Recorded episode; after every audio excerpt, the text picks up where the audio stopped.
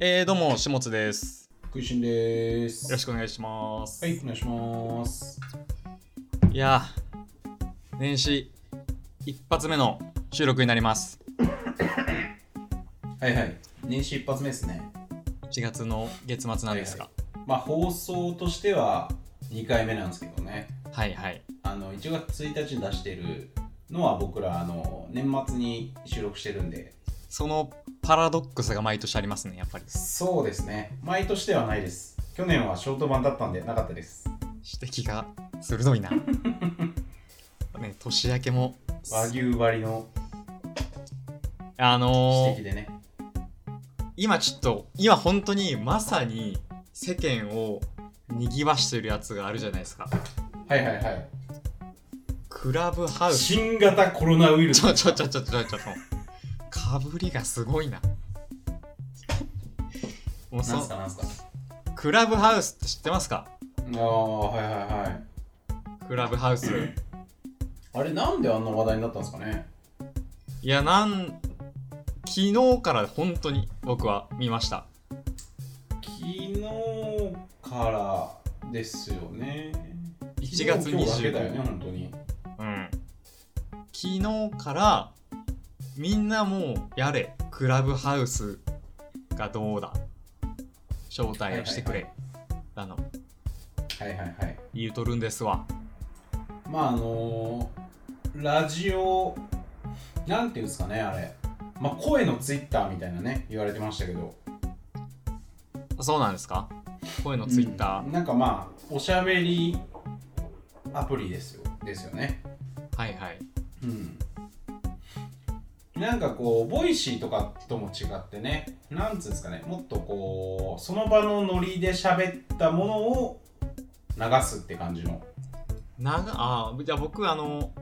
そうあの現時点でクラブハウスってあの iPhone アプリしかなくて Android はいがはそもそも使えないんですけど、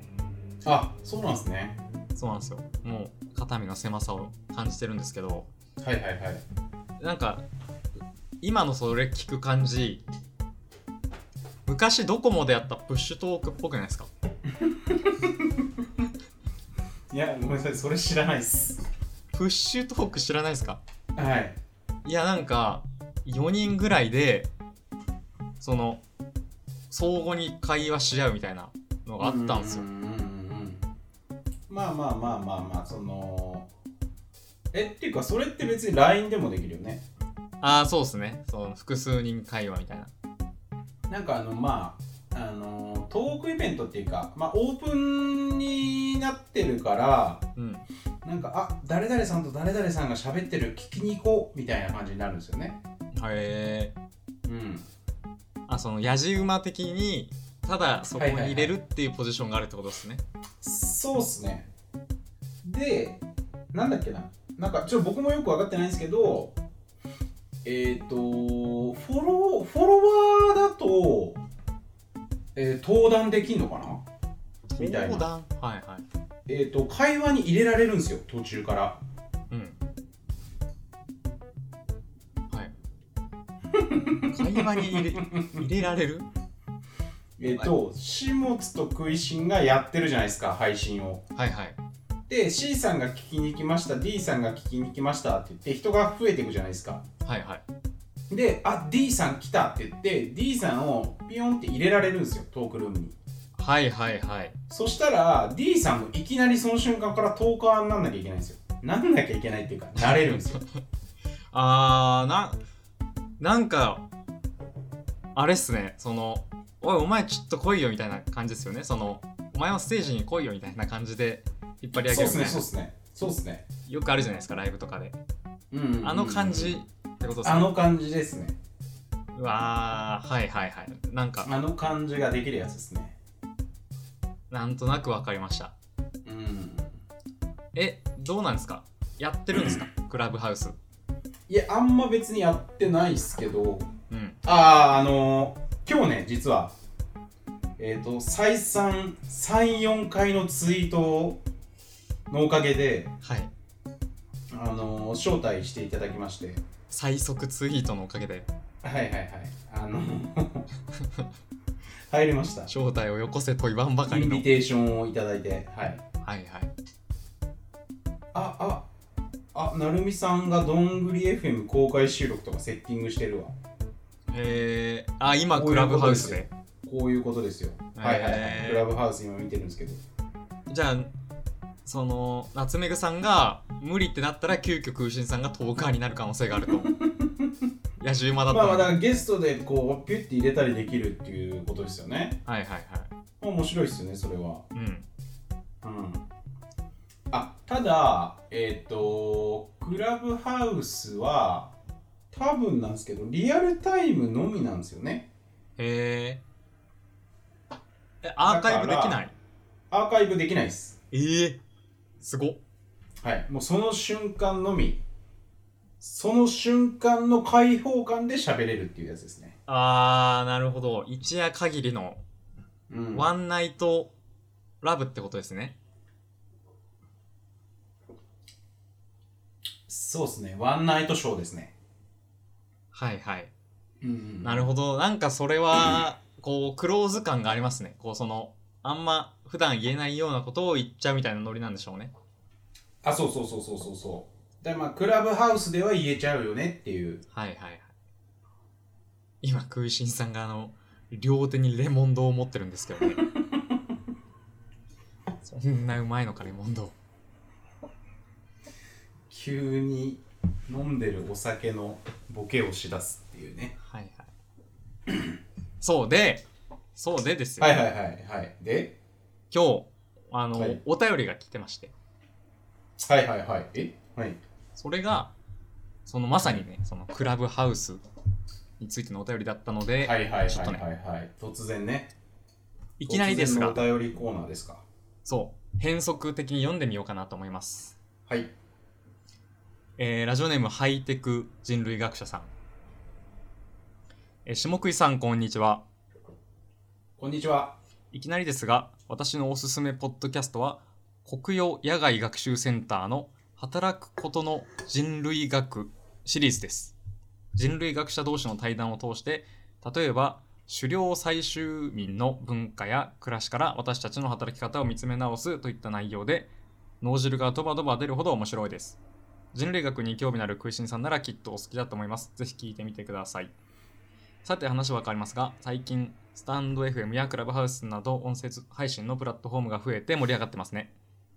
音声配信フル株、音声配信フル株である下食いのお二人はこの流れをどう見ているのか、今後の下食い音声コンテンツ戦略があればお聞きしたいです。はいはいははいいははいいははいいありがとうございます。ありがとうございますタイムリーなどうすかどうすかどうすかま、えーまずこれってそのまあ、おすすめポッドキャストって何ですかみたいな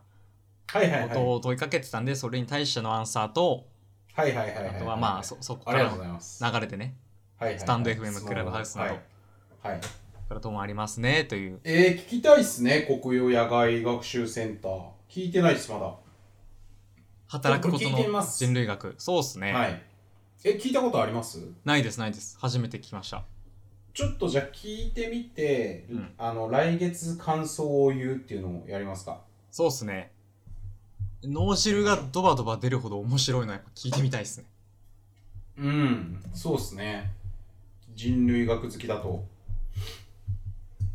でまあ、ハイハイテク人類学者さんは、まあ多分、あのー大学の専攻がね、はい、文はい化人類学なんですよね。はいはいはいでしたっけわかんないでですすよわ、かんないですえ、でも多分そうでしょ。その人でしょ。はいはいはハイいテク文人類。ああそういうことかはいはいはいはい。なるほどなそのだから新しい、まあ、そのプラットフォーム出てきてるけど我々としてはそれをどう見てるのかとか、まあ、活用していくのかみたいなことことっすねうーん。いやーどうなんだろうなんですかね、あんまなんか、下食いで別に話し合ったこととか別にないっすよね。ないないっなんすか、別のプラットフォームにするかみたいな。まあまあ、それこそね、あの、ボイシーとかラジオトークとか、うんスタンド FM とか。いや、なんだろう、やっぱ、ポッドキャストっていう、その、ベース じゃないですか、ポッドキャストって。なんかすごい、うんうんうん。根底にあるそうなんですよね。配信ツールといううかん企画に載ってるんで、もう別にそこからその枝分かれしてその新しいサービスとかになんか載せる意味あんのかなっていううん端的に。うんいやだからまあポッドキャストがまあ厳密にはちょっと違うんですけどまあ YouTube じゃないですかうんポッドキャストっていう企画がうんうん。うんいやだからなんていうの最大のプラットフォームじゃないですか最大公約数のまあそうですね、そのマス。インターネットの配信、音声配信の中ではマスですよ。うんこれを。これをまあ活そ用れしでて言るうんでねとあの僕ら一番最初ツイキャスですからね一番最初の最初は0回目。 0回とかはツイキャスでうん。を使って流してたはずツイキャスでした。まあ最初の方とかじゃなくて最初の1回だけっすよねうん。でそれもあのこのポッドキャストにあの載せてるんでぜひ聞いてみてもらいたいんですけどツイ、ボボリューム0 0回目です。2017が年とか。そうっすよねうん。でも1からはポッドキャスト前提にしたんですよね多分ボリューム1からはでなんか、いや、これ多分違って、その、MP3 を置いてたんですよ、最 初。最初の何回か。原始時 代サーバーにそうだ MP3 をわアップ。そうだそうだだからブラウザで聞くしかなかったんですよねそう最初はか、もうダウンロードしてう、わすげえそうだうん。で、あーまあそれで言うとどんぐり FM とかもねあのサンクラだけだったからねそうですね、サウンドクラウドのみでしたね。いやそうだよそうですよだからそう考えると、変遷してきてますね。その、周りうのん、環境も。うんうんもうだってなかったもん、選択肢が。うんこだからここ4年34年でガラッと変わってますね本当にうん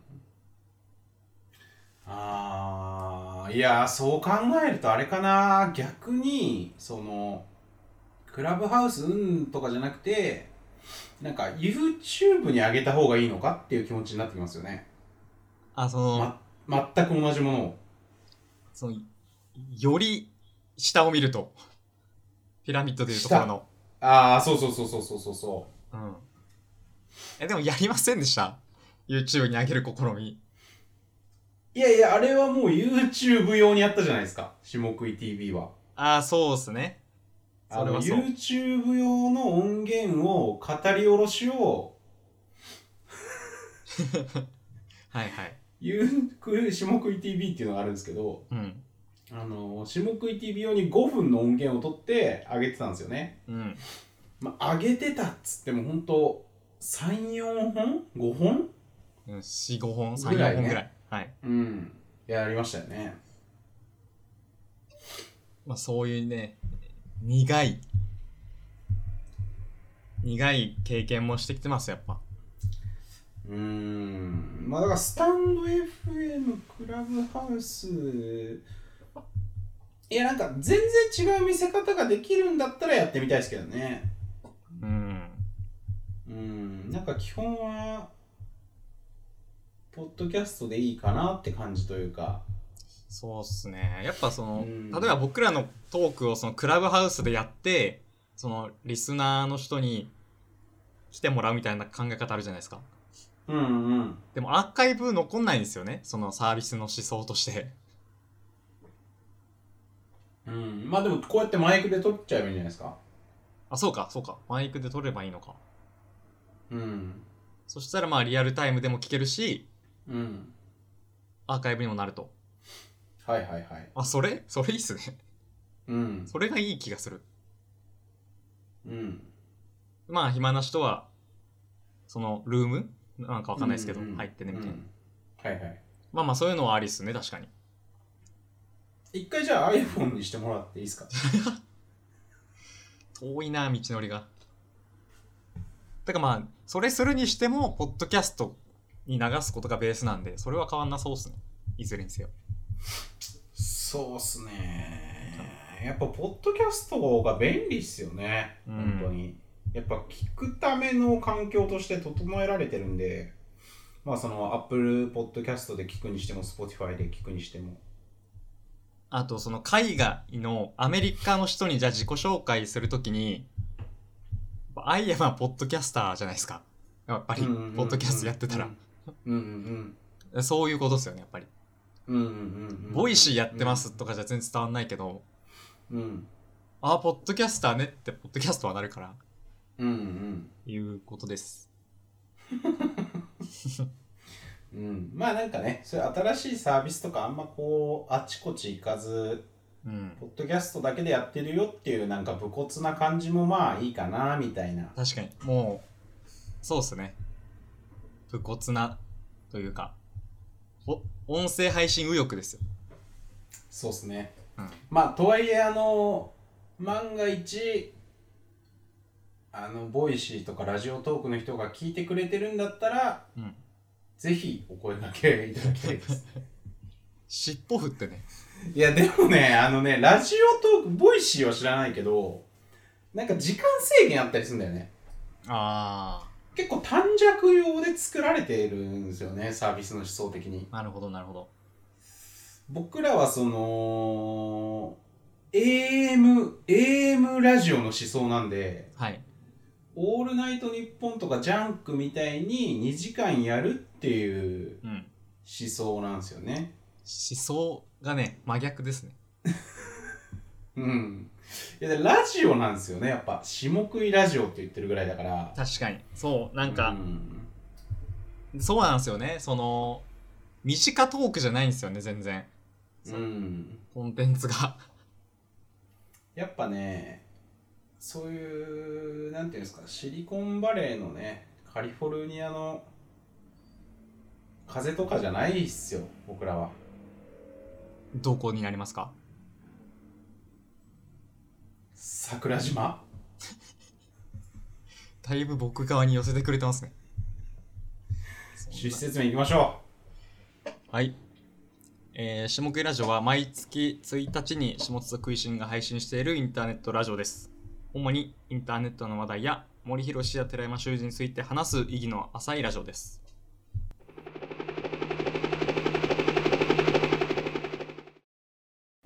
今年じゃないわ、今月はね、お便りうがはいたくさん来ているので、お便りを読んでいこうと思います。はい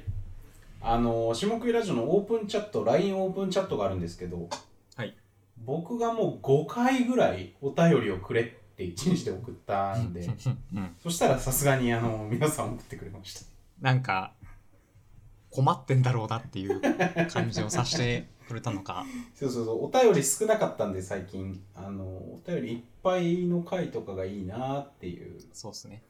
2通目来た後もガンガン言ってましたからねそしたらすぐねたくさんその後も来てはいはいはいやっぱ催促が大事だということが分かりましたねそうっすねやっぱしつこい人間が粘り勝ちするっていうのが世の常なんでね、はいはいはい、しつこさは大事です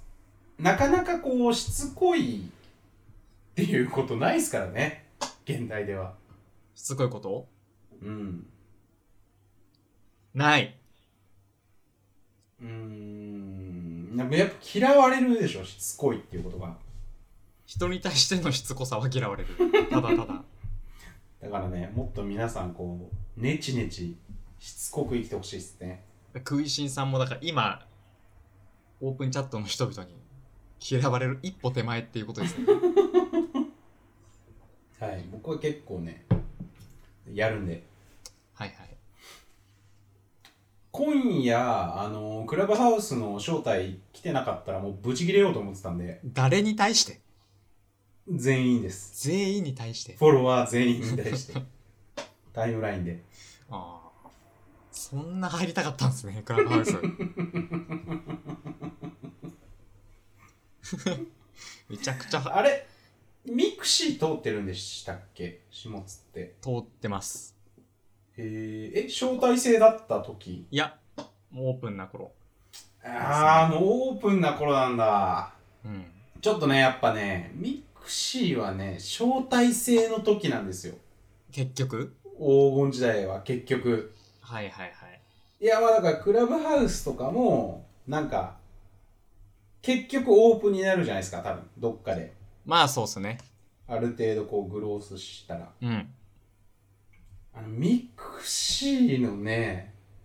招待制の時の空気はやばかったっすよもう何その、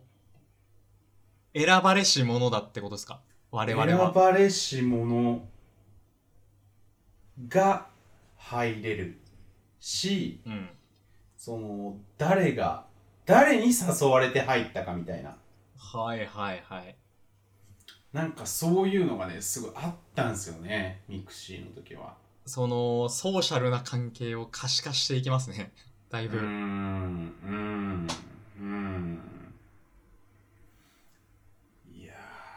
いや、ーしかもなんかファーストインパクトじゃないですか僕らにとって僕らっていうか僕らの世代の人にとってうん。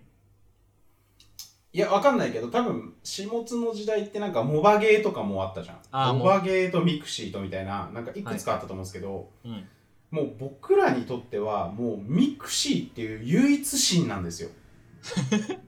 はいはい。 Facebook も Twitter もうん、やったことない概念もわからないっていう状態で、うん。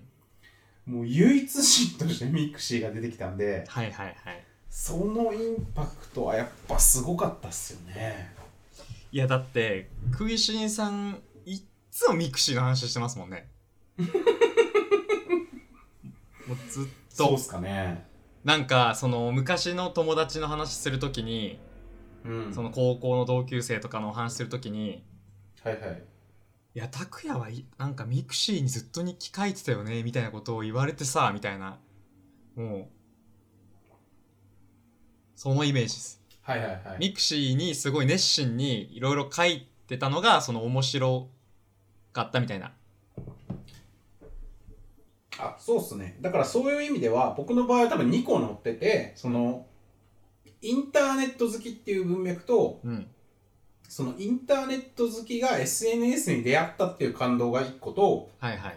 もう1個の軸としてその、まあ、ライター的な文脈で自分が書いてるものをみんなに発表してったらすごい受けたっていううん2個乗っかってるんですよミクシーにはいはいはい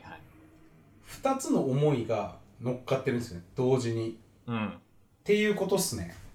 思い入れが、ね、もだからミクシーの話をしがちなんだと思いますうそれがぶり返してきてるんですね今はいほぼ次行きましょうどうぞ次あ次っていうかお便りじゃあ一回ここで仕切りますはいお便りのコーナーはい今回もねお便りがたくさん来てるんでちょっと読んでいこうと思いますえりすぐりのねはい選ばれし者たちですよね読まれるのは先民たちですこれから呼ばれる方々はえー、ラジオネームなるみさん自然派ワインを愛する食いしんさんにお便りです僕も割といわゆるバンナチュールと呼ばれる荒削りな癖のあるワインが好きなんですがそういうのを置いてあるお店ってパンがめっちゃ美味しくないですかで都内のいい感じのワインバーに行くうちにあることに気づきましたいいお店はこれなんて読むんですかえエコダですエコダはいエコダにあるパーラーエコダのパンを仕入れてることが多いんですなので僕はパーラーエコダのワインを置いてるワインバーに絶大な信頼を寄せていますうん食いしんさん的ここはワインが美味しいしパンもうまいというおすすめのお店がありましたら教えてくださいはいはいはいりがとうございますいや今日はあのたまたまねなんか冒頭からどんぐり FM の話ちょっとしましたけどはいまあなんかあのー偽物の名前を使ってない限りどんぐり FM のなるみさんだと思うんですけどはいはい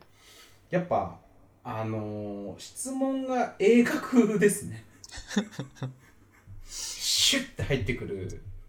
ああのの質問だし鋭いっすよねはい角度が、鋭角なんですよねとにかくギッてなる角度ですえねだってここがワインここはワインが美味しいしパンもうまいパーラーエコダ を仕入れてるワインバーでもう答え出ちゃってますからねいやこれっていうかこの気づきすごいっすよねパーラー。いや、知ってましたパーラー、エコだ。いや知らないですもちろん知らないですああ、そうっすよね。パーラーエコダを知らないし、うんまあまあだからあれですよねあの美味しい居酒屋はあの赤玉じゃなくてななんだっけ赤赤星星か、はいは。赤星があるみたいないうん。ないしはあのうまいララうまいラーメン屋のはいはい。あの麺はここの製麺所の麺を使ってるみたいななんかそういうはいはい。話ってことですよねちょっともうコアな、だいぶコアな目線ですよね。そうっすねいや僕本当にそんなにワインバーあのいろいろ知ってるわけじゃないんですけどそうっすねまずあのバンナチュールっていうのがその自然派ワインとか美容ワインとかで言われてた中でも、まあ、結構新しい呼び名なんですけど、うん。まあ、すごいあのガチの自然派っていう意味なんですよガチの自然派。まあ、全面的に自然派ってことなんですよ、はい。バまンナチュールあは。押してるってことですね、それを。なんかね、美容ワインは、んなんかこう、酸化防止剤は、添加物は入ってないけど、どうこうみたいなのがあるんですよね。なんか、ブドウを育てるときに農薬を使ってもいいのかな。うんでも、バンナチュールは、本当にこう、ガチガチに自然派で、うん。うん。なんか添加物とかも何にも入ってないみたいなはいはい。話なんですよ。うん。でまあナチュラルワイン特にバンナチュールはあのー頭痛とかが起きないんですよねへえ。ワイン結構パパパって一気に飲ん飲んじゃうとうん。あのー頭痛出たりするんですけどはいはい。ワインの頭痛ってもう 80%90% は酸化防止剤のせいなんですよへえ。あのワインに入ってる薬剤のせいで頭痛くなってるんですよアルコールの痛みじゃなく添て。加物添加物のせいではいはい。アルコールの痛みっていうのは基本はそんなないですへアルコールで頭が痛くなるって思ってる人はえっ、とその酸化防止剤とかその添加物が来ちゃってるのかえ。うん。えっ、とあれです水水不足ああ、はいはいはい。 なんて言うんでしたっけ水不足水不足は水不足じゃないですか。あの人間の体の水分が足りなくなってるやつですはいはい。脱水。脱水症 状です脱水が出てこないのはまずいっす。脱水症状なんですはいはい。いやー、でもなんか、始末もあれっすよね。ナチュラルワイン飲みたいみたいに言ってましたよね。まあそうっすね。その頭痛くなるのが僕嫌なんですよ。飲むときに。お酒を。だかん。うん。らそれがないんだったらちょっと飲んでみたいなっていう。え、どんぐらいで頭痛くなりますビール2杯とかでなりますなります。一杯でなります。なるときは。あー。それ、脱水症状じゃないですか。えー、例えばその350の缶あるじゃないですか。はいはいはい。あれを飲んでるうちに、もう、痛くなるときもありますね。あーいやでもその前1時間2時間6時間の間にどれだけ水飲んでんのっていう話なんであー、じゃあ脱水かもしんないですね。あんま水飲まないんで僕。脱水から来てる痛み。うん脱水です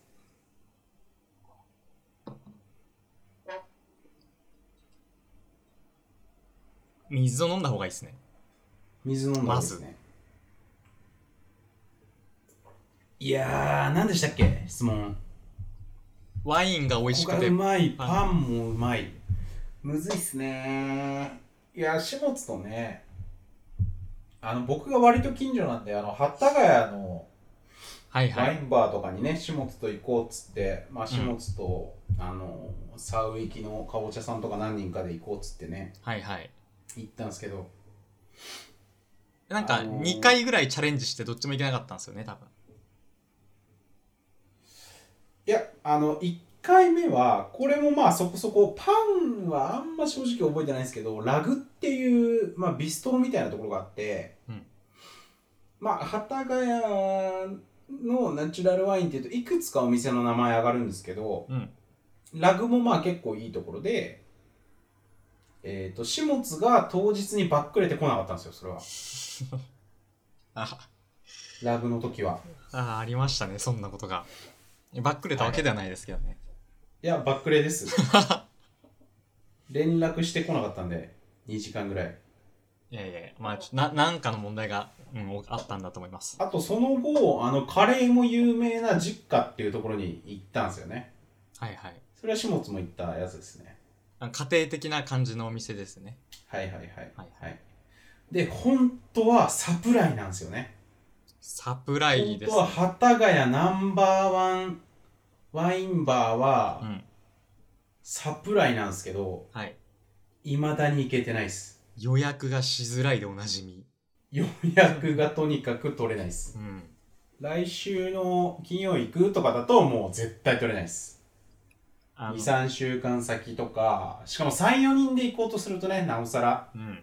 2人だったらね取りやすいのかもしれないですけど Facebook メッセンジャーでしか取れないというねはいはいはいすごいですねうんいやーまあでもねこれねほんとねなるみさんじゃなければね何でも言えるんですけどねはいはいはいなるみさんまあ多分知ってんだろうなっていうところで言うとまずアヒルストアなんですよはいはいこれも代々木八幡っていうかあのえー、富ヶ谷にあるんですけどうんアヒルストアっていうのは結構ナチュラルワインのお店でまあ都内の有名店のいくつかのうちの一つみたいな感じでうんそこは自家製パンだったと思うので多分はいはいさすがにめっ僕ちゃパもンもうまいです聞いたことありますアヒルストはいはいはいだからねパンどんどんね次のパンどれいきますと聞いてくれるんですよパン今これとこれとこれとこれがありますどれにしますかみたいなアはいはいパンをどんどんおすすめしてくれるんでうんめっちゃいいですようーんパン好きにはねもうたまらんたまらんアヒルストアっすねまあでもねちょっとねアヒルストアは成美さんも知ってると思うんでうんこれあのまあねこの答えは難しい伝えるのがないっす ね伝えられるお店があとはちょっとねあのー、長野県のな松本のペグなんすよ。て松かこれ行本った時に種目にでも喋ったかもしれないですけど軽く、えっと、松本にペグっていうお店があってもともと、えっと、下北沢でやってたご夫婦多分ご夫婦なんですけどうんが、えっと、多分地元の松本に帰って、えーペグっていうあのナチュールワインのお店っていう感じでやってるんですけどはいはいこれ僕食べたことないんですけど、えっ、と、ペグドッグっていうホットドッグやってるんですよ。うんうんこれが本当にうまそうだからうん食べたいです。まだうまそうの段階はい。ああペグドッグ相当うまいと思うんですよね、やっぱ。はいペグのドッグなんで。ああ信頼がおけるそうっすね。ペグドッグは絶対うまいと思いますね。もうめっちゃくちゃもう極太ソーセージをはいはいフランスパン的な固めのパンでなんか包み込んでる写真は見てるんですけど、うんぜひペグドッグ食べたいっす。それを食べに長野に行く価値あるぐらいの、はい。うん、だからちょっと結論としては、幡ヶ谷のサプライに行ってみたいっすね。はいはい行きましょう。あなるみさんを引き連れてあ、なるみさんも呼んででもいいし。そうですねサプライにちょっとねサプライ行きたいっすね。あ、それこそさ、あれっすよね。あの、柿次郎さんゲスト会に、サプライ行くってなったけど、当日だったか前日だったか忘れたけど、その時ももう埋まっちゃってたんですよね。そうっすねいっぱいではい。そういう店ですよねだからまあフラットはまあ基本無理みたいなねフラットはいけないっすしかもねなんか男34人5人とかだと結構行きづらいよねうんなんか多分10席もないぐらいの超こじんまりしてますもんねうん、はいあのカウンターのみみたいなうんあとねちょっとこれ違うんですけどはい松陰神社前にうんあのクラフトビールのお店があるんですよ松松陰神社前はいはい松陰神社前のクラフトビールのお店が、うんえっと、グッドスリープベーカーっていうお店なんですけどうんあのグッドスリープベーカーっていうぐらいなんで、うんあのパン屋さんなんですけど、はいはいまあ、パン屋さんであの中の席がいくつかあってクラフトビールが飲めるみたいな、うんまあ、だから、まあ、ワインではないんですけどねこういう玉も一応ありますよってこういうう玉もありますよっていうわけでちょっとクラフトビールでもよければはいはいグッドスリープベーカーのパン美味しいんで、うんうんぜひ松陰寺前までいいですねクラフトビール好きの皆様は、はいえー足を運んでいただけたら嬉しいなというふうに思っておりますじゃあ次の歌よりはいありがとうございますラジオネームキングゴリラさん下食いさん食いしもさんしもしもさん食い食いさんしもしも食いさん食い食いしもさんこんにちはこんにちは初めてお便りをお送りします雑誌などでよくある企画だと思うのですがお二人には人生の一冊みたいな生きる上での指針となるような本はありますでしょうかもしあれば教えていただけましたら嬉しいですちなみに私はビジネス書なのですが藤田伝さんの「ユダヤの商法」ですというお便りありがとうございますはいはいはいありがとうございますまずちょっと一個いいですかはいはい母とつえー母とつえーこの人どういうことですか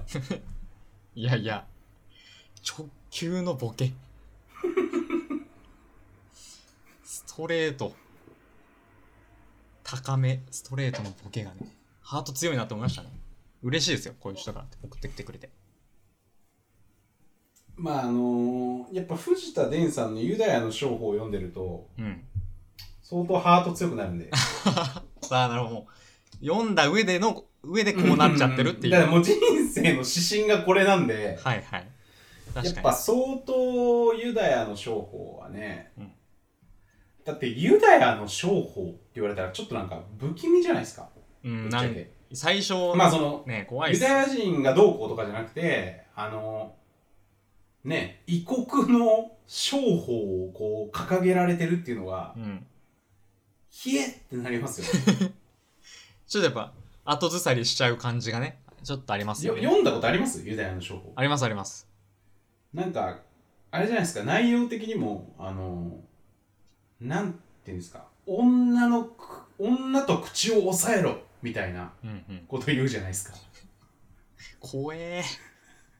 怖いんですよねだから令和に読むとうんパワー系ビジネス書っすよねそうっすねそうっすねそうっすね、うん、とにかくここ押さえときゃ金を踏んだくれるぞっていううん、ビジネス書なんでねはいはい何でしたっけ人生の話何でしたっけはいはいはいはいはいあのね事前にお便り確認するんですけどはい選びましたよおえじゃあ予想していいですか食いしんさんが選ぶ人生の一冊はいはいはいあだからそういう意味で言うと僕はあの決まってなかったっていうか人生の一冊といえばこれだみたいなあんまないっすねなかったっすああなるほどなるほどはいはいひねちょりっ出と無し理たやひねり出しました今本棚からうんうんあ本棚からひねり出したのかうんうんだから本当はもっとなんか実家にある本なのかもしれないなと思いつつ、はいはいまあ、今その都内の部屋にあるものをこう見てうんこれだってなった感じですねなるほどはいじゃあい一回ちょっと予想してあげていいですか僕があちなみにあいいっすよ始末のはどういう系ですか今みたいな話で言うとビジネス書とかそういう類で言うとまあそのジャンルとかいつ読んだとかうんえー、もうき決まってましたなのかどうか決まってました聞き決またっいてました、あもう人生の一冊って問われたら、うんこれを答えようと思ってたんですねそうですね準備してたんですねいや準備してたというかもう誰に聞かれる想定だったんですかいつも心の中にあるんで僕のへ人生の一冊はえいいっすねいいっすねうんいやあのまあヒンとっていうかちょっと回答を狭める意味で言うとはいあの本当は本当はやっぱ僕はスヌーザーなんですよね、うんっていう雑誌音楽雑誌はいですけど、まだ音楽雑誌だとその広すぎるからうんその何号もあるし、うんまあなんか一冊じゃないかなと思ってちょっとやめたんですけどあなるほどなるほどうんじゃあ僕の予想も絶対外れてますわあそうですかはいなるほど言っていいですか一応あはい、はい、一応何だったんですか「ハンターハンター」だと思ったんですけどああ いや俺ハンターハンターそんなにいやいや好きなんですけどもちろん、はいはいすごい好きなんですけどうんやっぱ本当のハンターハンター好きから比べると全然ですよああなるほどうんそあこーまでめちゃくちゃこうマニアックではないですねまあめっちゃ好きだけど人生トップほどではないうーんなるほどそうっすそねういう温度感ですねあーちょっと漫画トップ5は今度やりますかそうっすね、漫画トップ5やってないですよねやってないっすね意外にやってないっすよね漫画やりますか漫画やりましょはい俺は今うい度や漫画トップ1は僕もう決まってるんで完全にはいはいはい多分言ったことあると思うし下津は知ってると思うし下食いでも言ってるかもしんないこれあのー今重要なことに気づいたんですけどはいはい漫画トップ5やってますね多分えなんかやってると思いますそういう系やって るそのやりとりうんで僕だって1位知ってますもん食いしんさんの1位え下津の漫画トップ5知らないけどなじゃあ食いしんさんだけが言ったんですかねえトップ51位思い浮かびます自分の中でうーんいやー出てこないっすね僕は忘れてるだけなのかやってないのかじゃあやってなかったらやりましょはいはい、うはいじゃあまあねそれははい今度の楽しみにやってない気がするけどなマジっすかはいはいはいはいじゃあ行ってきますか2人の人生の一冊あまだ予想はいいですよまだ予想受け付けてますよあもう大丈夫ですあわかりましたじゃあ1個いいですかじゃあもう1個はいはいはいどうぞなんか最高の食事みたいな本 えええ何それ何それ その健康本みたいなや健康本みたいなやつつ絶対違うでしょすいません変なボケ方しました下津は森博ですか違いますああ違うんですねなんだろうないやじゃあ本ちゃんを行きましょうよ悪魔とこだわりの演出術え僕ですか、は違いいますあなんかそんな小手先じゃない、全然。もう、小手先だな、その感じが。やっぱり。小手先だな。ーなんですかその嘆き発表発表いきますかはい。発表していきますかはい。どうぞ。え僕からですかはい。僕はあのシュナの旅ですシュナの旅。知らない知っ。てますか知らないです。これじゃあちょっとね僕ら今ズームでやってるんで画面見せるんですけど宮崎あー駿シュナの旅はいはいはい。宮崎駿なんですよ漫画ですか漫画です完全に漫画ですアニメージュの漫画ではいはい。えっと宮崎駿って80年代と90年代にずっと「風の谷のナウシカ」書いてたんですよ漫画ではいはい。映画の途中にうん。映画やってはナウシカ書いて映画やってはナウシカ書いてうん。えーその前ぐらいに書いてた漫画です。へー。が「シュナの旅」なんですけど「はいシュナの旅」はもう「風の谷のナウシカ」と「天空の城のラピュタ」とうん。 「もののけ姫」のいいところを全部合体させて凝縮させた漫画が「シュナの旅」なんですよ。えまあ本当に薄い単行本なんですよ。こんぐらいしかないんですけど。ー。あ、薄いっすね。えそれをそんな前に書いてたんですかそのいいとそこう取りをそうそうそうっすそうっすそうっす後でなくうん前にうんじゃあだそから最初に本当にもう自分の思想のぎゅうぎゅうバージョンを出してはいはいあと薄めて作ってったってことですあはは言言ってしまえば小出しにしてはいええっ、と「シュナの旅」読めばもうほぼ全部わかるんでー、今後の全てが、そうっすね、はい本当にそうですすごい作品っすねそれは知らなかった、うんなんかまあなんすかね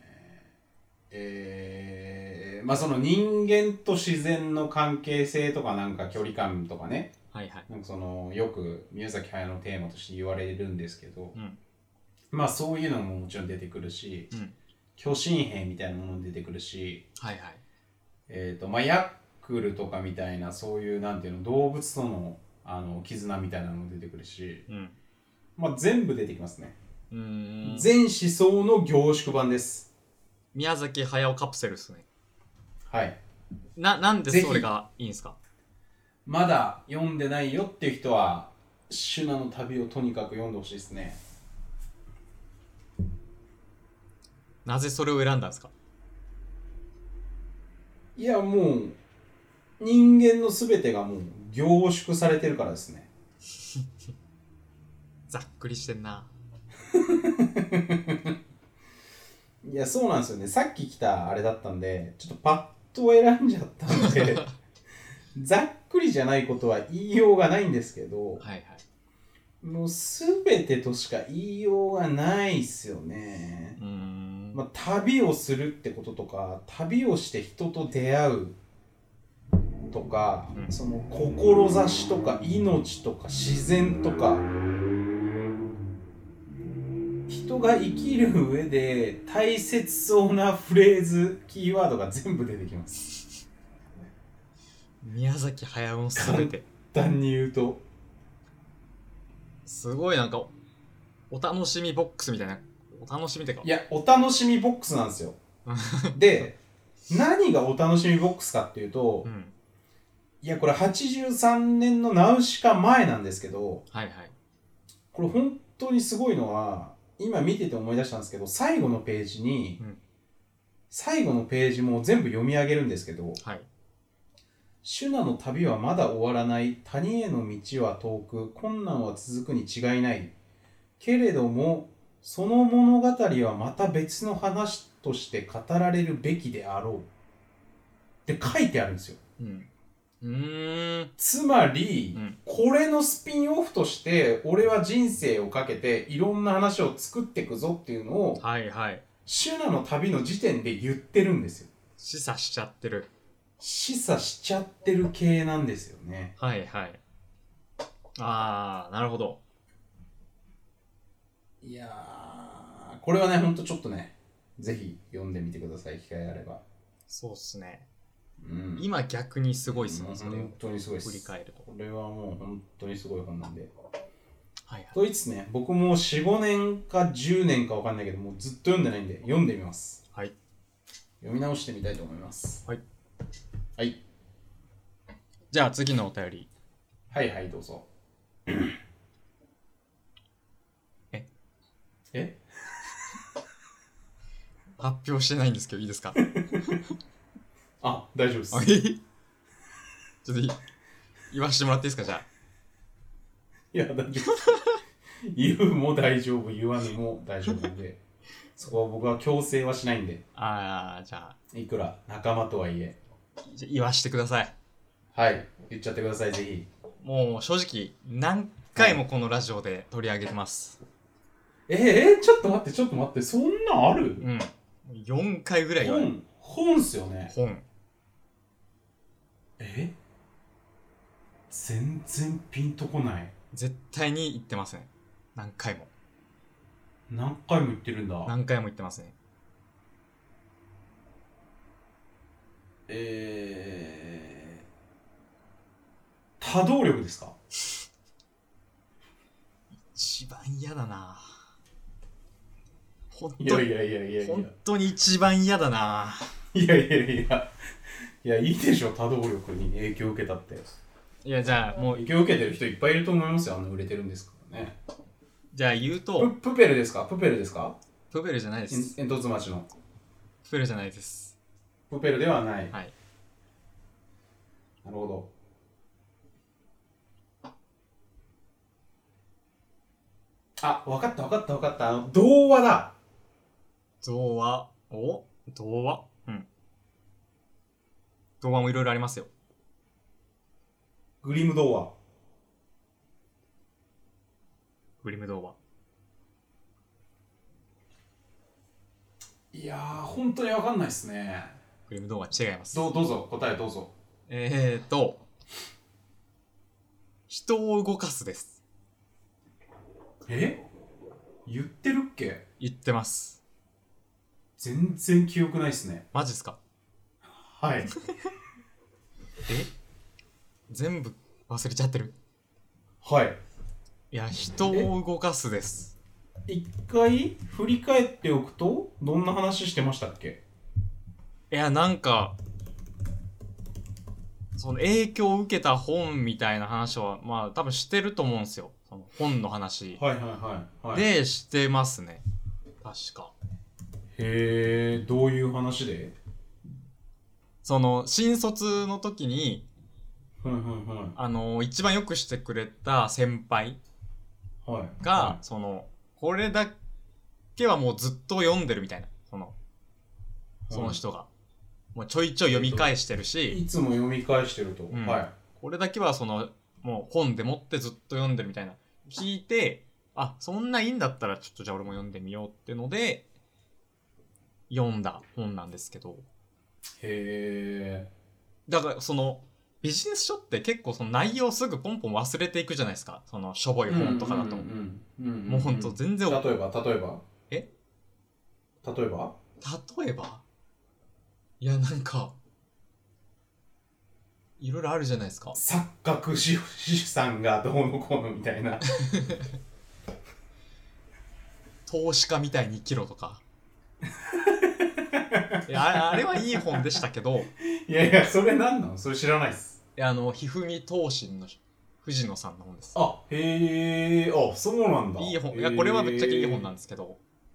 投資家みたいに生きろってでも、なんか変じゃないメッセージとして。投資家になれの方がよくない投資、どんな人でも投資家になれみたいな話っていうか、まあ、内容はそんな感じですよね。投資家みたいに。生きる。はい、大丈夫です。だから、その、忘れていくと思うんですけど、ビジネス書って結構。はい、まあそうっすよね、それはどうしても。人を動かすの話はめっちゃ覚えてるんですよね、いろいろ。いろいろってか、その、いくつか、その、こういうことが書いてあったみたいな。あー例えば人って、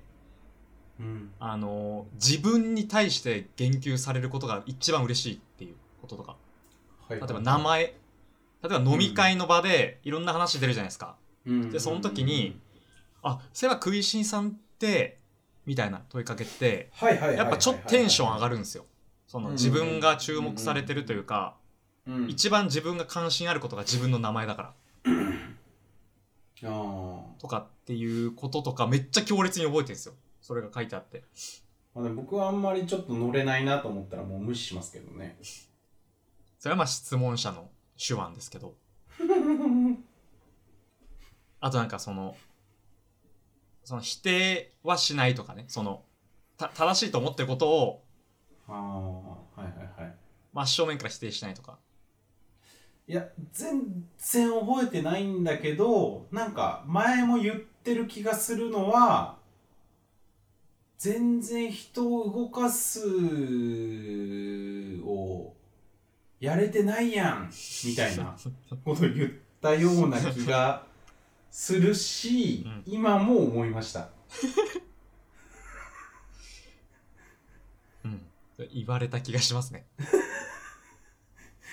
なんかだって人を動かそうとしてるタイプじゃなくないですかって思うじゃないですか。はい。本当は動かしたいんだ。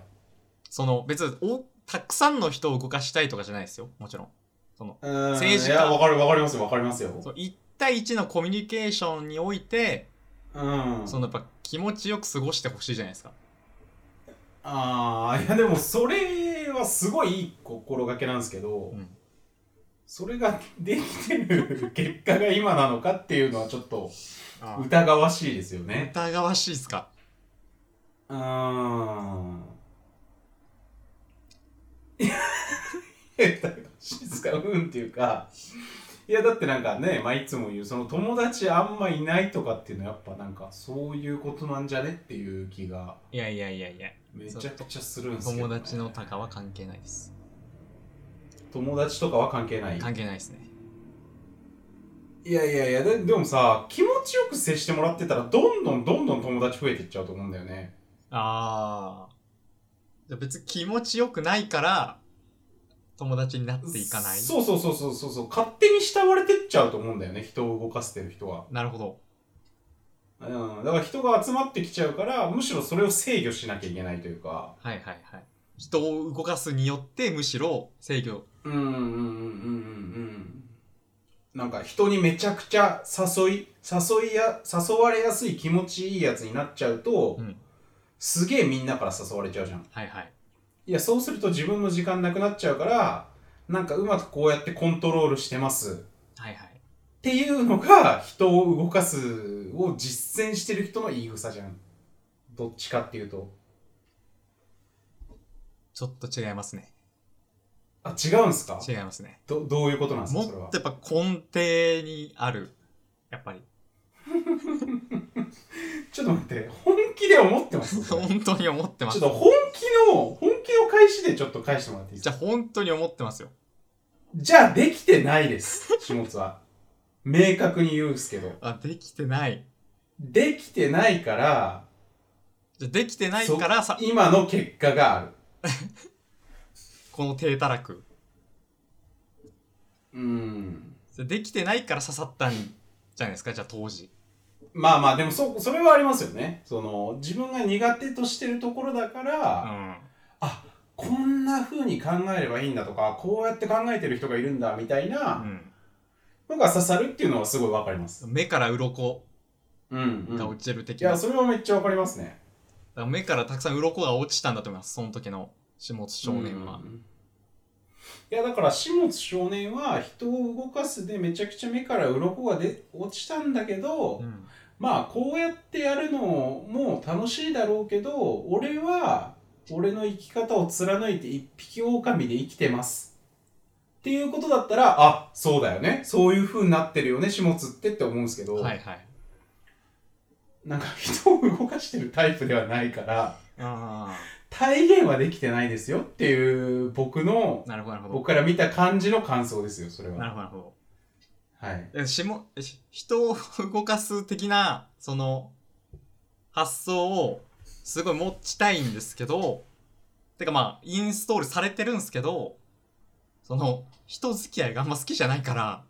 その いやだからいいじゃん。いやだからいいと思うんですよねそ れそれはそれで。はいから人を動かす的な思想はやっぱりそのいいよねってことああでも例えば例えばっすよはいそのはいはいはい店員とのやり取りとかはいはいはいはいはいで、俺、あ、そう、はいこれめっちゃ言いたかった。これ僕、その、店員となんかやりとりとかするときに、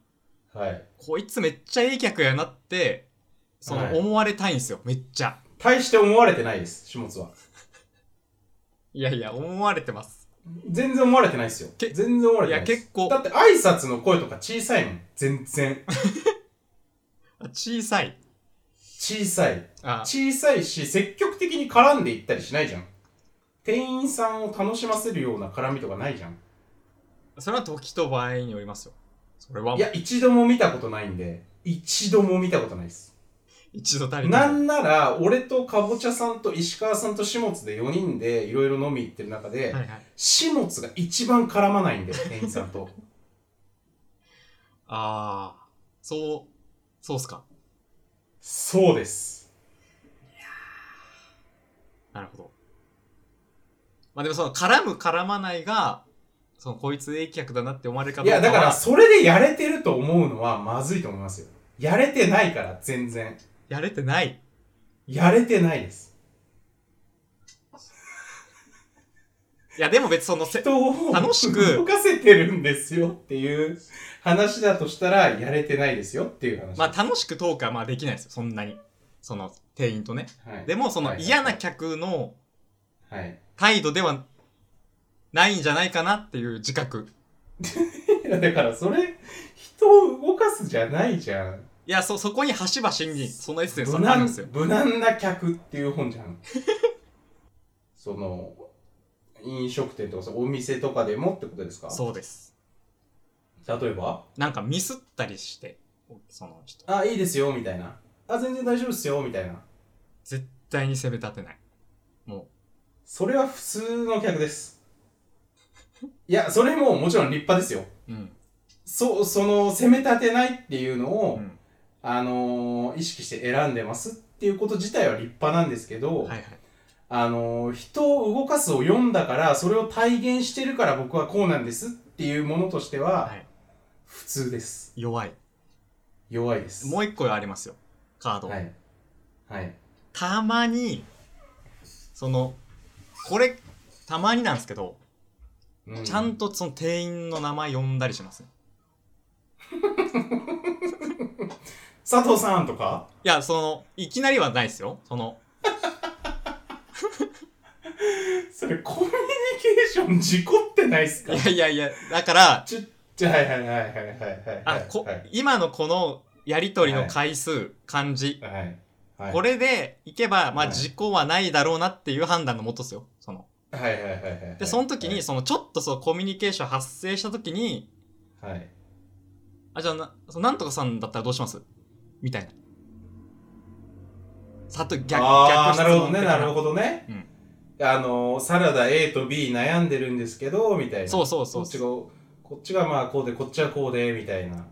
そうです。ていう時にえ佐藤さんだったらどうしますって急に名前呼ぶんすかいや、だからそれはだからある程度関係性できてからですよ。例えばね。ある程度の関係性できてからっていつですかじゃあ、美容院で、何回か行ってる顔見知りの店員と客の関係性ってことそうそうです、例えばそうです。さあーさすがに初見で、その、お佐藤さんみたいいな。や、だから、何回か会ってる人と名前を呼んだコミュニケーションも普通なんだよ。 いやめちゃくちゃ普通なんいだや、でよ。も僕の両親はなかったですよ。そんな一回 も。どういうことどういうそことの店員さんの名前呼ぶとかなかったっすよ。いや、あのそれは、その、子供を連れてない時に、はい。わかんないけど、その、スナックのママとか、小料理屋とのお母さんと話す時は、うんあの名前で呼んでたりもするかもしれないじゃないですか例えばそれは断定できないですしその親と比べてどうこうみたいな話は通用しないです今いやでもあんまいないっすけどね。なかなかそんそこのちゃんと名前を告げてコミュニケーション取る人なんてあんま見たこといないやっすそけれはあの人を動かすを読んでる読んだことで体現してるっていうこととしてはちょっとあのど普通不採用ですね不採用。はいいやいやいやいや。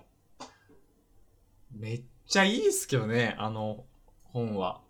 本に書かれてあることはちゃんといいことですよ。いやだって直哉とかすごくないっすか店員さんとの仲良くなり方あれはあれはというかあの感じはやっぱうんもう、次元が違うじゃないですか。その、 ちょっと。じゃあそんななんかカーネギーの本読んだぐらいじゃも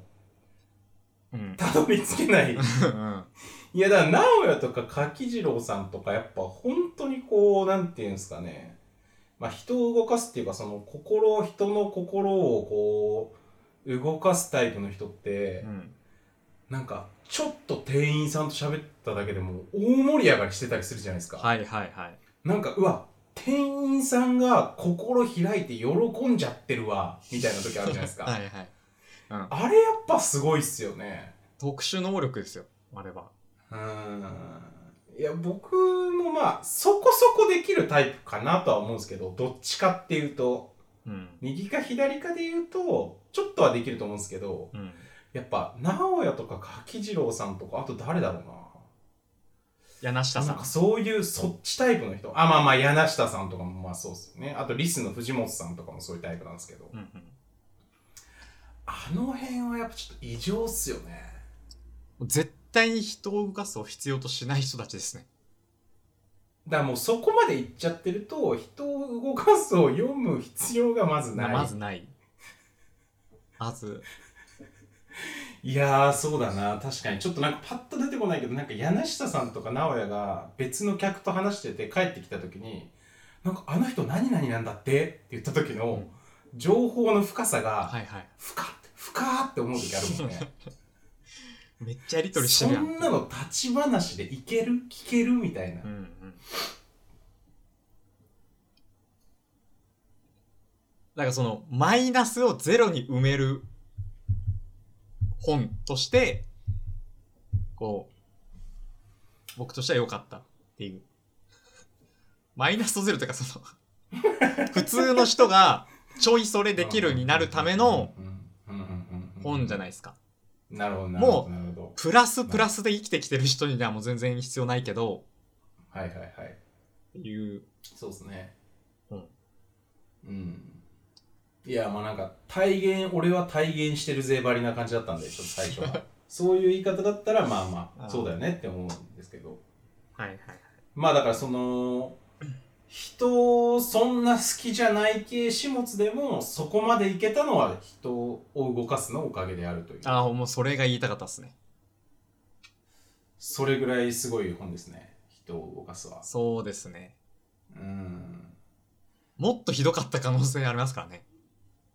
まあね人を動かすを読んでも披露宴に来た友達がゼロ人 だったねそれは関係ないでしょ。それは関係ないでしょ。人を動かす読んでなかったら死んでたかもしれないですどこかで。読んでるからギリギリゼロ人で済んだけ どやべえやつじゃないですか。やべえやつなんですしも さんしもさんはやべえやつなんです自覚してください行きましょう次のお便り次のお便り。えー、ラジオネーム、うなぎジェットコースターさん。はいはいあ、いいラジオネームです ね。えなんですかそうっすねはい。キングゴリラさんいや、キングゴリラもちょっジェットコとー、スちタょーっと引っかかったんですよね。キングコングではなく、キングゴリラっていう。ハイテク人類学者さんうんアルミさんはい えーうなぎジェットコースターさん。凛とした冷たい空気に、 これなんて読むんだ風花じゃないですかか普通、に風花。風風花じゃないですか訓読みで。風花ではないと思うんでそうですね。日本語っぽく。はいはい凛とした冷たい空気に、風花が美しく輝くこの頃。下食い様にはご清聴のことと存じます。ポッドキャストを拝聴させていただく限りでは、お元気でご活躍のことと挨拶いたします。さて、日だまりのような服、服従層、福寿草服従層に心温まる季節ではありますが、お便りをと思い筆を取りました。冒頭にて執筆させていただいた、あまりに美しい時効の挨拶からもわかる通り、現在1月ではありますが、なんだか日々テンションが上がりません。最近、冬季うつなる言葉もあると知りました。え雲栗のお二人は季節によってのテンションの上がり下がりはありますでしょうかまたテンションを上げるコツが何かあれば教えていただけましたらテンションが上がります今後も配信楽しみにしておりますということでありがとうございますありがとうござい引まっすかかるなちょっとむせてしまいましたこんな時効の挨拶をいただいたの初めてですけどね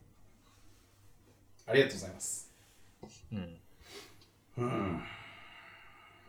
テンションが 何でしたっけ話何でしたっけテンションが上がらないらしいです上がり下がりあ上がり下がのりうなぎジェットコースターさんははいはいはいテテンションの上がり下がり季節によってのテンションの上がり下がりどうすか好きな季節というかテンション上がる季節下がる季節みたいなのありますかはっきりあります。えあるですうね、ん。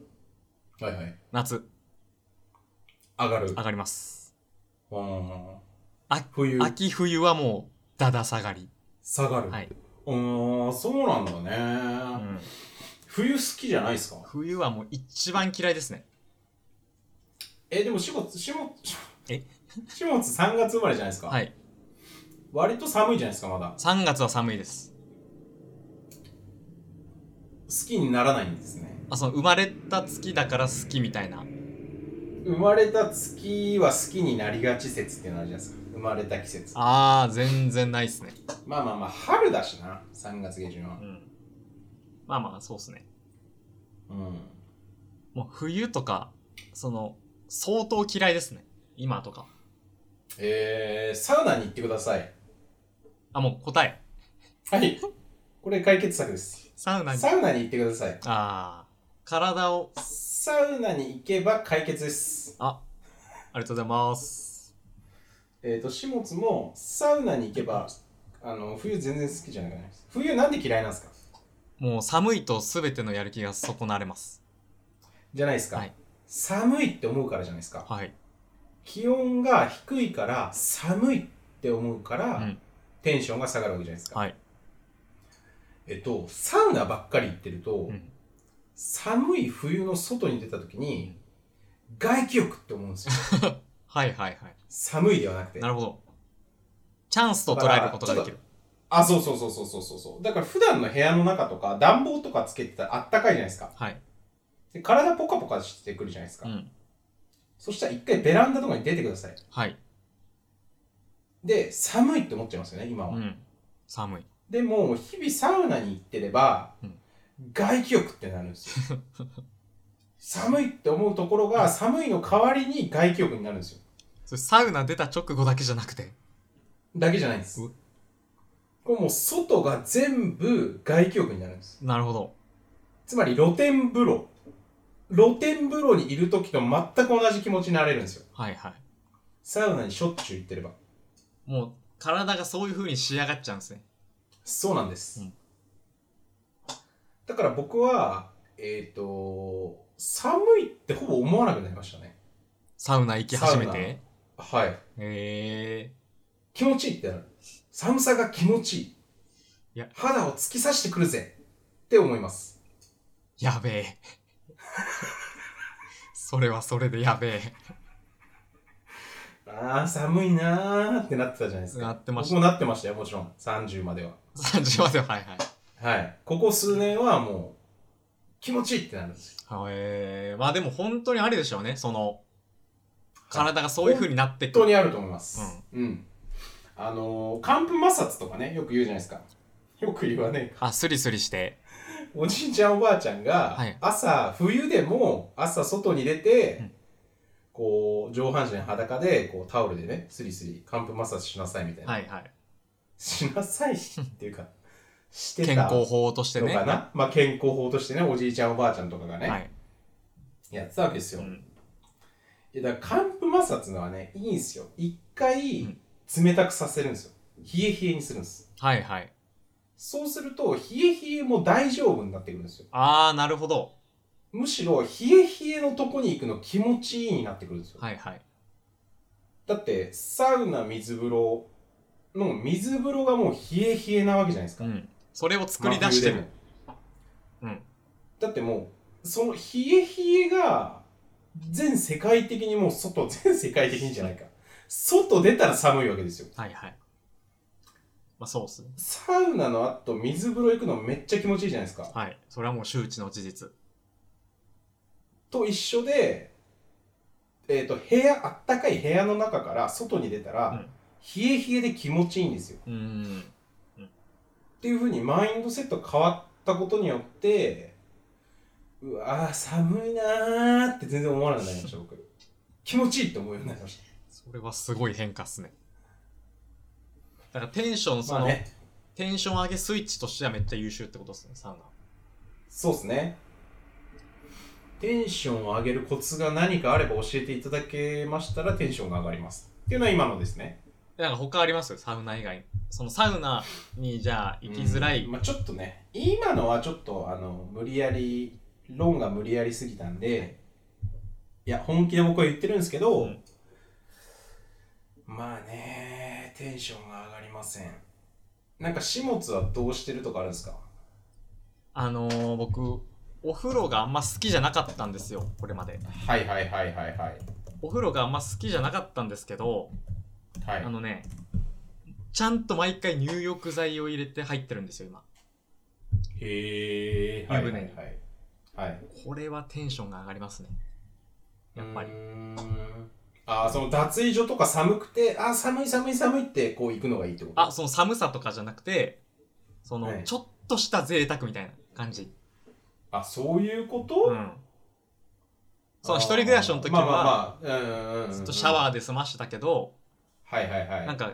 逆にその風呂楽しみにしてやる方法ないかなと思って、はいはい、そしたらまあ入浴剤を使ってちゃんとその湯船に使うなんか、それで言うと、まあちょっと、あのーまあ別に、あの、やばいやつではないけど、ちょっとレアなやつなんですけど、はいはいあの、僕、風呂1日3回とか普通に入るんですよ。はいはいえー朝、夕、夜みたいな、うんめちゃくちゃ多いじゃないですか。あでもそれシャワーじゃないですよ。風呂入るんですよ。えシャワーじゃいや湯船に 湯船に。だかそれは多いっすねら毎回その追い焚きしてるんですよ。はいはいはい朝入れて、こう、夕、夜とかはもう追い焚きでうんやってるんですけど、はいはいなんか、単純にそれがめちゃくちゃ健康法になってそうな気してきましたね。あーサウナ以上に。風呂はいいですからね基本的にあの、風呂はめちゃくちゃいいっすね。風呂はいいあの、その、体が冷えるとかいうことに関して特にそうですね。まあ、テンション上げるコツの、えっ、と、ちょっと、つよつよ、つよつよ版で言うと、うん一回真冬にハワイに行くことです。 つえ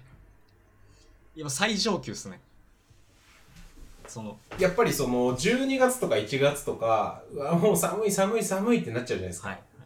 うわ、毎日寒い毎日寒い、いつまでこの寒さが続くんだってなるじゃないですか。うんそこで1週間とか10日とかバンってハワイに行ったらめちゃくちゃあったかいん ですよ。嘘みたいにあったかい嘘みたいにあったかいんですよ。え海とかその落差ではいはいもう気分がもうめちゃくちゃハイになるんですよ。はいはいはいっていうかハワイ喜んでるのそれもあんのかもな。いや僕毎回冬に行ってるんで今のとこあろ。めっちゃくちゃ寒い状態からもうあったかい状態になるんですよあね。はいはいそうそれは体が喜びますよそれなんだろうなうん。だ夏なんてあんま変わんないらしいからね。あ気温差うん。なんなら日本の東京とかの方が暑いぐらいな。えー、まあそのコンクリートも少ないだろうしあっちの方うが、んうんうんうんうん。やっぱ自然の量とか海の近さとかね、そういうので、あの、あの湿気がないから、うん気温同じぐらいとかでもカラッとしてるっていうのももちろんあるし、そうっすね。そんな感じですか。そうっすねまあねコツとしてはデカめのコツでしたけどねまあそれはありじゃないですかねうんまあでもね一回鹿児島とか沖縄にね住んでみるっていう手もあねりもしかしたらあるのかもしれないあでるすかもしれないですちょっと乱暴な解決策ばかりでしたが、はいいかがでしたでしょうか試してほしいですねでも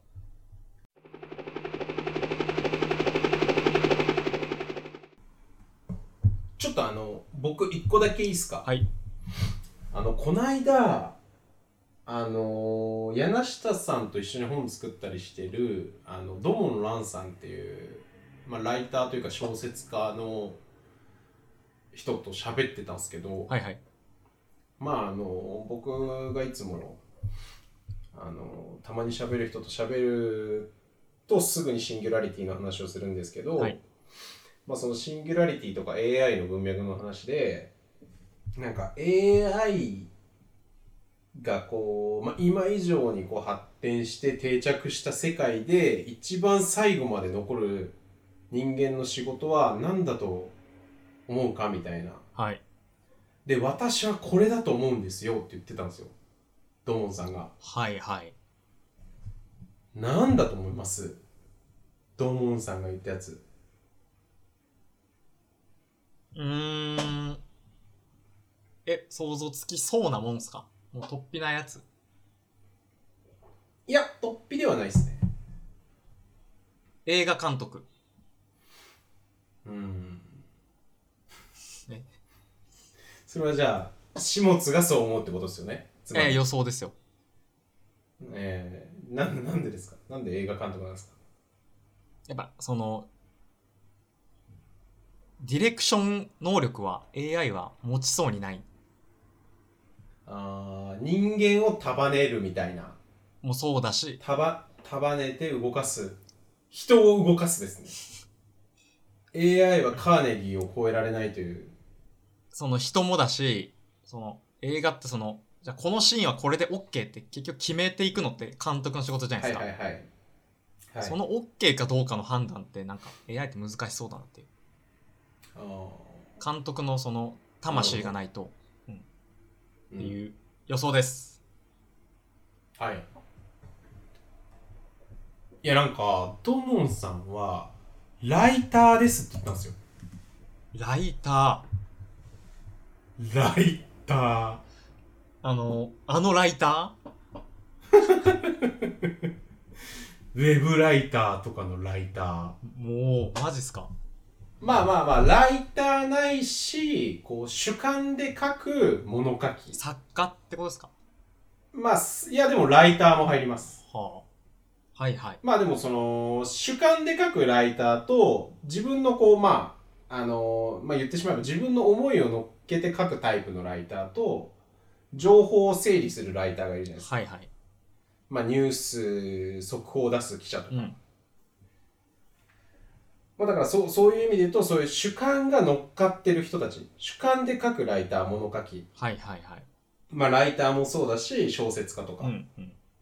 言ってたんですうよ。ん物書きである自分が。はいはいいや、なんかそうやって言うの、すげえいいなと思って。ああも僕はあんまりそうやって考えたことなかったんでなんか物書きだなっていうふうにうはいはいまあなんか僕は思ってたのはえっ、とまあそれこそ映画監督も入れてもいいんですけど、まあ、芸術家とか音楽家とかあアート方面ですよねうんうんうんうんうんっていうイメージあるじゃないですか、はいってことなんですよねまあライターで僕は思ったんですけどあごめんなさい、はいえっ、とドモンさんが言ってたのは美術家とか音楽家とか残らないとうんまあ残ら 残らないっていうか別に断言はしないですけど、はいはいえっ、となんでライターの方が先なのかっていうと,、うんえっと美術家とか音楽家っていうのは、えっと道具がいるうん道具がいるとか専門知識がいるんですようんうん専門知識がないとできない職人芸なんですようんでも物書きってまず誰でも書けるじゃないですかうんでその人の主観っていうのは個人個人でしかないからまあ物書きなんじゃないかみたいな話だったんですようんね、うんあの音楽家とかよりはいはうんいなるほどまあだから音わかんないけどそのギターをうまく弾くロボットさえ作れればうまく弾くロボットができちゃうじゃんみたいな話といううんか、うんうんはいはいはいそそこにさはいはいそれじゃあそのどういう曲を書くかにこそいや違うなラ AI でも書けますもんね曲ってうんななんだと思います下本さんは僕この質問の時にパッと思い浮かんだのははいはい、はい、芸人ですね、芸う人んやっぱみんなあれっすね自分が好きなものが最後まで残ってほしいという人間の願望が未来を作るんだなって今すごい思いました確かに。それは、そまあでも芸人そうだなまあ芸人もあるし物書き的側面もありますよねネタ的な部分とかとう。そうですね。その、その人の思いが反映されてうんる。芸人なあなるほあとどそまあでも芸人とか俳優とかもそうですかねその、なんで芸人なんですか AI が作ったネタを、はいはいはいその、笑いたくないと思うんですよ。はいはいはいはいはいっていう、なんかその、笑いっていう特殊な、でもさ機械が作ったアメリカンドッグとか食べて喜んでるじゃんショーツははい。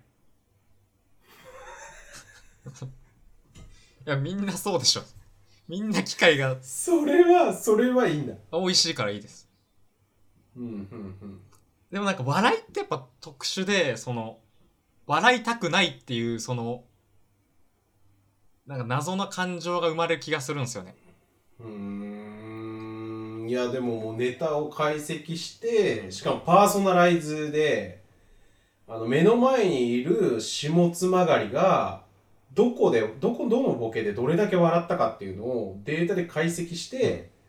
で AI でオリジナルのネタを作って返すんですよはい。だからその人間ではありえない下津が好きなこのバナナマンのこことサマーズのこことブラマヨのここを合わせたうん。めちゃくちゃムキムキの強いお笑いを浴びせられるかもしれないですよ AI からなるほど、なるほど。それを僕が好きそうな芸人っぽい何かがやってると。その、はいはいはいはい見た目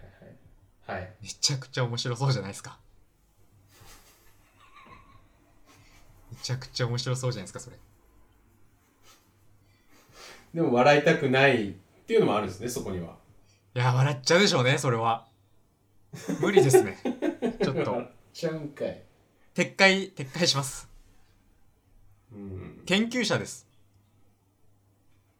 研究者、もう一つの答えは。はははははは研究者は絶、ななんでですか研究者は絶対に、え AI を研究する人が必要だから、はあ、そ、そういう側面もありますし、いはいはい、け研究者が何をしてるかっていうと、その、はい問題を探して解決する仕事なんですよ、研究者って。はいはいはいはいはいはいでその問題を探すことっていうのが、問題設定ができない設と定が、うん。その AI がどこまでできるかちょっと僕そんな不勉強だもんわかんないですけど、そこまでできるのかもしれないですけど、なんか、あ、こっちの方面をもっと掘ってみたい。もっと真相を暴きたいって人間が今思ってやってきたわけで、はいはいはいそれできんのかなって。え、食いしんさんなんか言ってましたなんか言いましたっけこれなんじゃないかっていう。あ僕はだからその芸術家とか音楽家とか、はいはい。まあ、美術芸術音楽まあ芸術家まあまあある種芸術家は映画監督とか芸人とかも入るかもしれないですねはい、そうですうんそうですね。うんそうですねどうなんでしょうねなんか全然美容師とかも意外と全然やってそうだし意外とある説もありそうですねうーんま